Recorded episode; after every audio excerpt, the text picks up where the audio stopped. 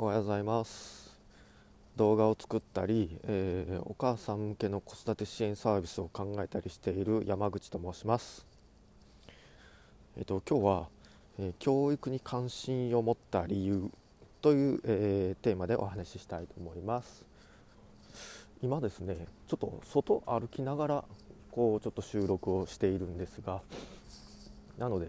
ちょっと車の音が入ったり雑音が入るかもしれないですけどえっ、ー、とちょっとご容赦ください。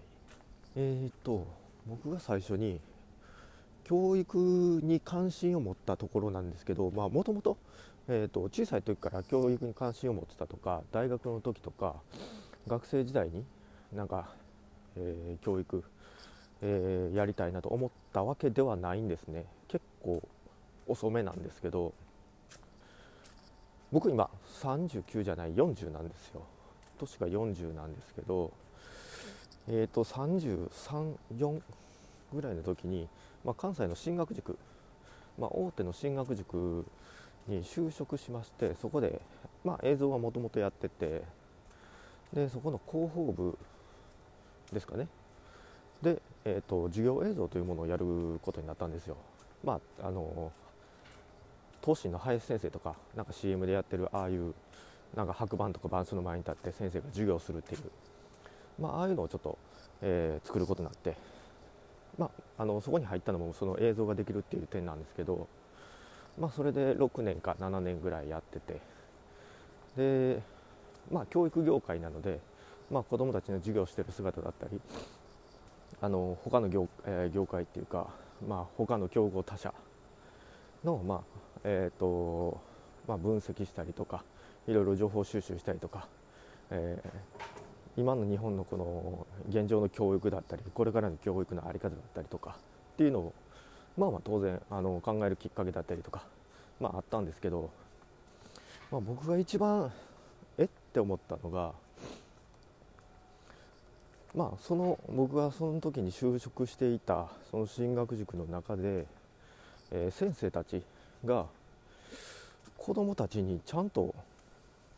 ちゃんと接してるのかなっていうもう純粋な疑問なんですよね。というのも、えーと、前に1回あの実際に会ったのが、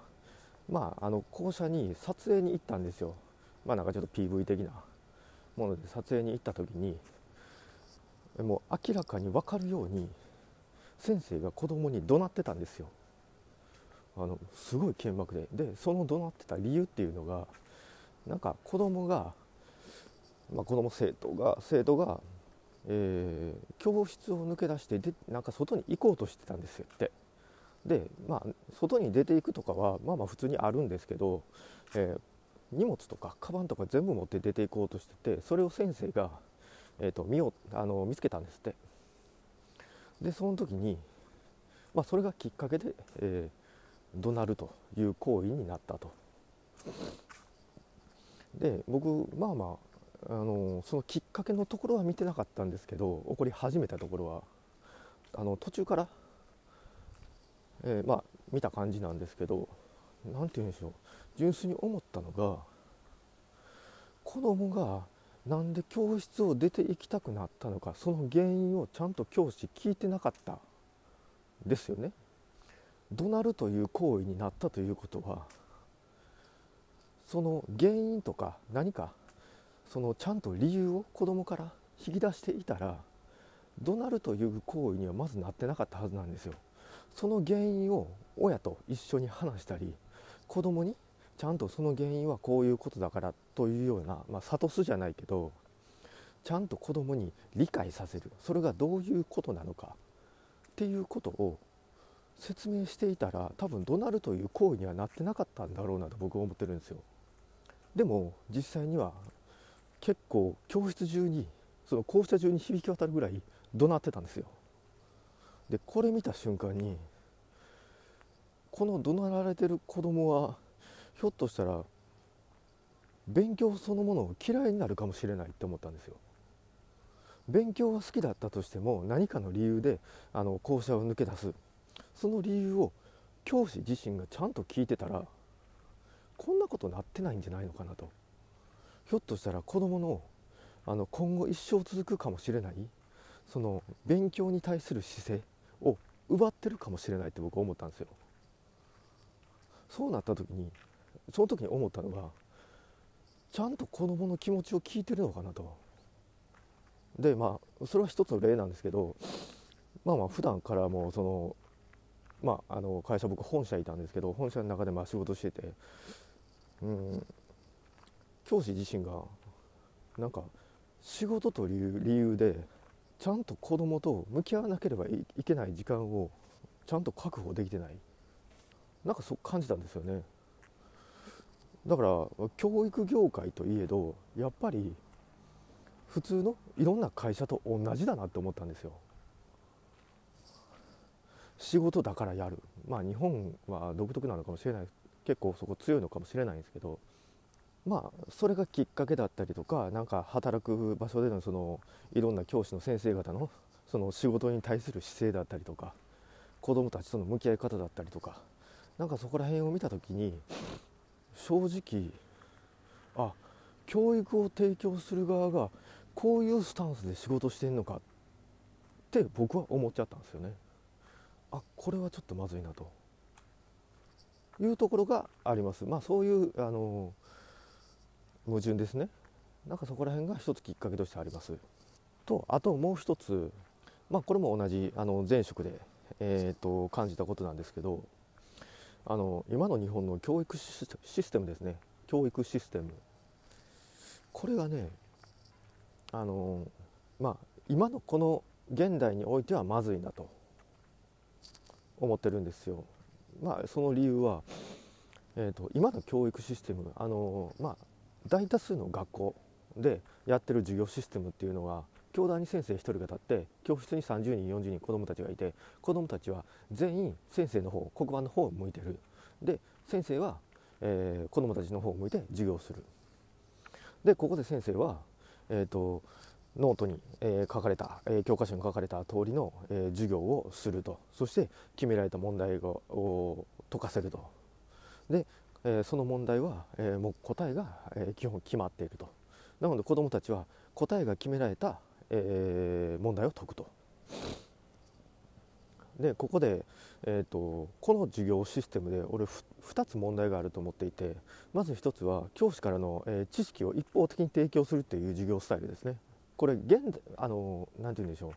一昔前要するに高度経済成長の時代とかああいう経済があの戦後復興で発展しようとしていた時にあの最低ラインの知識を、えー、の持っている人間を量産するっていう意味であのそういう最低えー、限の知識を持った人間たちがいっぱいあの量産されてそして経済が復興していったんですよね。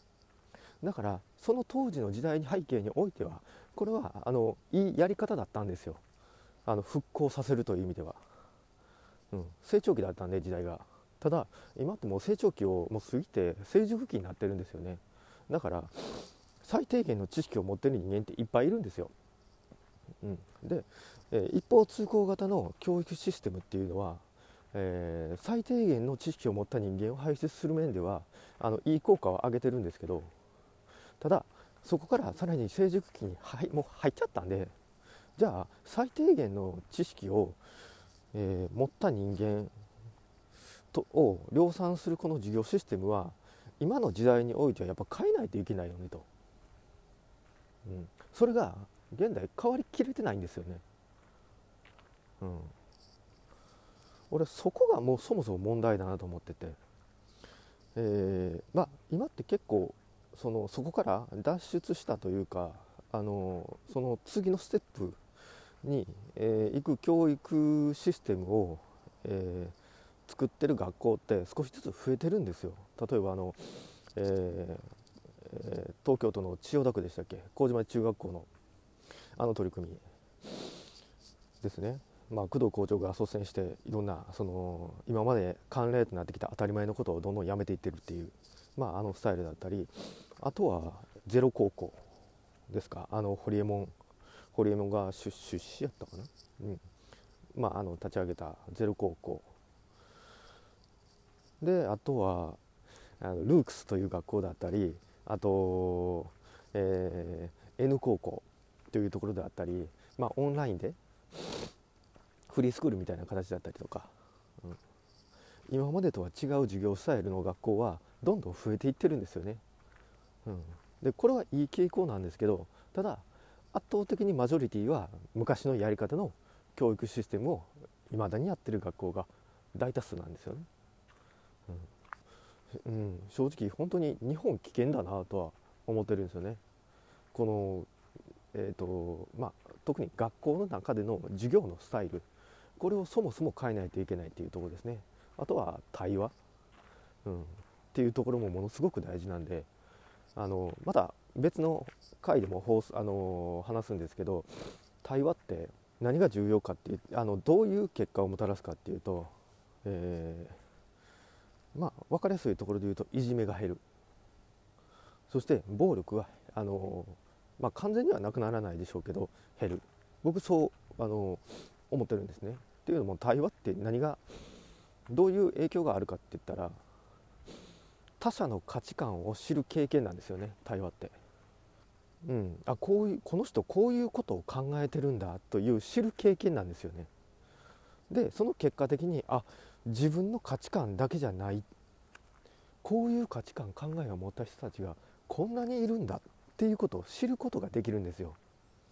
それだけであのちゃんと他者を他者を知るという経験ができるんですよね対話は。うん、それがないから基本的に物事の判断を自分で自分なんですよ。自分主観で物事を判断しちゃうんで。でそれが結果的に自分の価値観や考えにそぐわない人間を排除するっていう行為がいじめなんですよ。まあまあまあそこら辺もちょっと深掘りしてまた今度話したいと思います。まあそういうことを、えーと、前職の、えーと、進学塾の、まあ、仕事だったり、まあ、そういう環境でもともとは映像をやってたんですけどその教育業界に足を突っ込んだことでその教育のおかしなところだったり矛盾だったりとかこれからどうあるべきかっていうところを、まあ、自分なりに考えれるようになったと。でそこからじゃあ俺はどうしていこうかと。この教育業界に何ができるのかっていうのをまあいろいろ考えれるようになっていったということがちょっとありますね。はい、まあそういう感じで教育に、まあ、ちょっと関心を持ったというところです、はい、ちょっと長くなりましたね。ありがとうございました。では今日も気をつけていってらっしゃい。